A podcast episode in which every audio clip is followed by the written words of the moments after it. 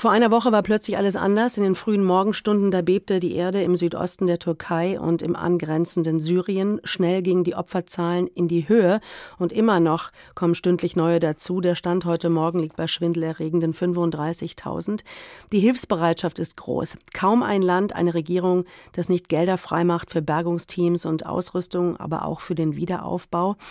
In den so schlimm zerstörten Gebieten macht sich aber schon, hat sich schon recht schnell Wut breit gemacht. Eine Wut auf die Regierung Regierung in Ankara, wo bleibt die Hilfe? Äh, hieß es da und mehr noch, tragt ihr am Ende nicht auch eine Mitschuld, dass es überhaupt so weit kommen konnte? Diesen Satz hört man auch vom politischen Gegner der Regierung Erdogan. Man darf aber eines nicht vergessen, es sind ja demnächst Parlaments- und Präsidentschaftswahlen, also ist man im Wahlkampf. Ich habe mit dem Türkei-Experten und Politikwissenschaftler Savas Genç gesprochen und ihn gefragt, die Opposition zeigt also mit den Finger auf Erdogan und seine Regierung und sagt, ihr seid schuld. Hat sie recht? Kam die Hilfe zu spät bzw. zu zögerlich? Das ist berechtigt, aber wie sollen das auch mal schildern? Das ist das größte Katastrophe der türkischen Geschichte, vielleicht in anatolischer Geschichte.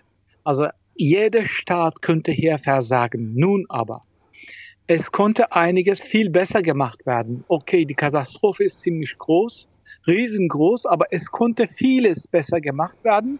Man könnte eigentlich die türkische Armee sofort mobilisieren. Das wurde nicht gemacht. Das könnte man eigentlich die Netzverbindung ein bisschen verstärken und die Angebot vom Elon Musk eigentlich akzeptieren. Können Sie sich mal vorstellen, die wollten also Starlink kostenlos dieses Gebiet geben.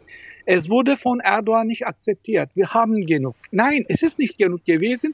Und die Menschen, die unter der Trümmern gewesen sind, hatten nur die Möglichkeit mit Internet es zu sagen, ich bin hier, bitte retten Sie mich. Wenn wir, ja. wenn wir uns das anschauen, Sie haben ein paar Beispiele jetzt genannt. Warum, glauben Sie, hat Erdogan und seine Regierung das nicht gemacht?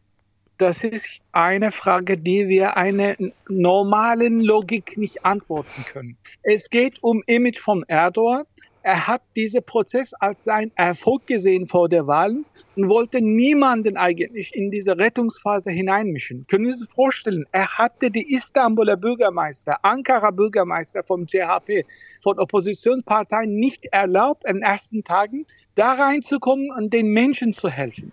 Und die haben eine Zivilinitiative genommen, diese Bürgermeister, und sagten, sie können uns eigentlich verhaften, aber wir tun alles, was es gemacht werden soll. Sie haben die Wahlen schon erwähnt, die im Mai ja stattfinden sollen, wenn sie denn dann stattfinden. Darüber können wir auch noch reden.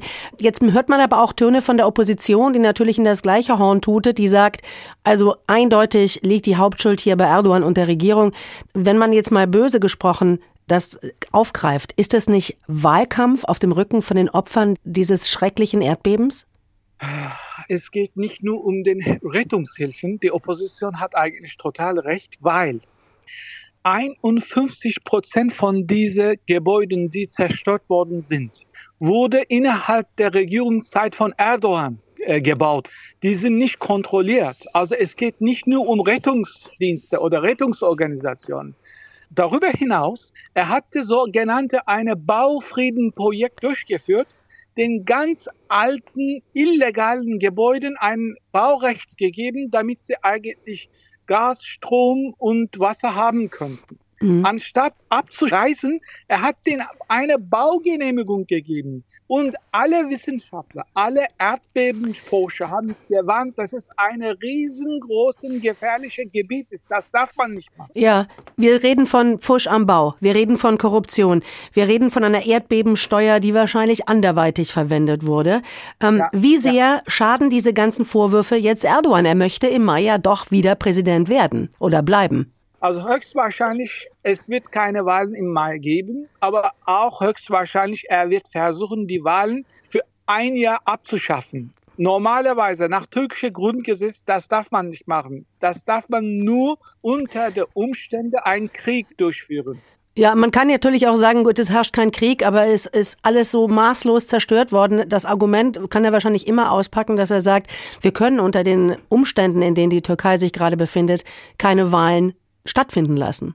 Das glaube ich nicht. Man kann den eigentlich organisieren. Mhm. Wenn Sie die Grundschulen öffnen können, wenn Sie die Gymnasien öffnen können, dann können Sie auch eine Wahl organisieren. Wenn Sie es ein bisschen verschieben möchten, vielleicht ein paar Tage, ein paar Wochen, aber ich habe einiges gehört von den Journalisten, die in Ankara beschäftigen mit diesem Thema. Er hat vor, ein Jahr die Wahlen abzuschaffen, nach ein Jahr durchzuführen. Und er hat den Erdbebenopfer offensichtlich gemacht, innerhalb ein Jahr werde ich diese Stadt nochmal bauen. Das heißt, innerhalb ein Jahr möchte er doch als Präsident bleiben, ohne gewählt zu werden. Mhm.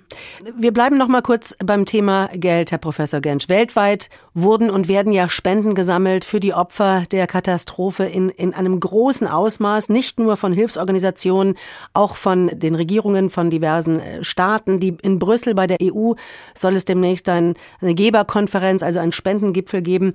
Wie kann denn verhindert werden, dass dieses viele Geld, das hoffentlich dann kommt, nicht in die falschen Hände gerät? Wenn diese Organisation und diese bares Geld an, direkt an Erdogan so als bares Geld geben, dann können sie es vergessen. Das können sie nicht mehr kontrollieren. Es herrscht eine, nicht ein transparentes Staat in der Türkei. Es gibt keine Rechtsstaatlichkeit, sondern man muss eine Zwischenlösung finden. Wie GTZ, KfW soll eigentlich sich hineinmischen, einige Projekte durchführen. Projektgemäß mit Zivilinitiativen und Bürgermeistern kann man eigentlich eine Joint Venture organisieren, damit dieses Geld eigentlich nicht als Wahlinstrument benutzt wird, sondern direkt zu den Erdbebenopfern hingeht.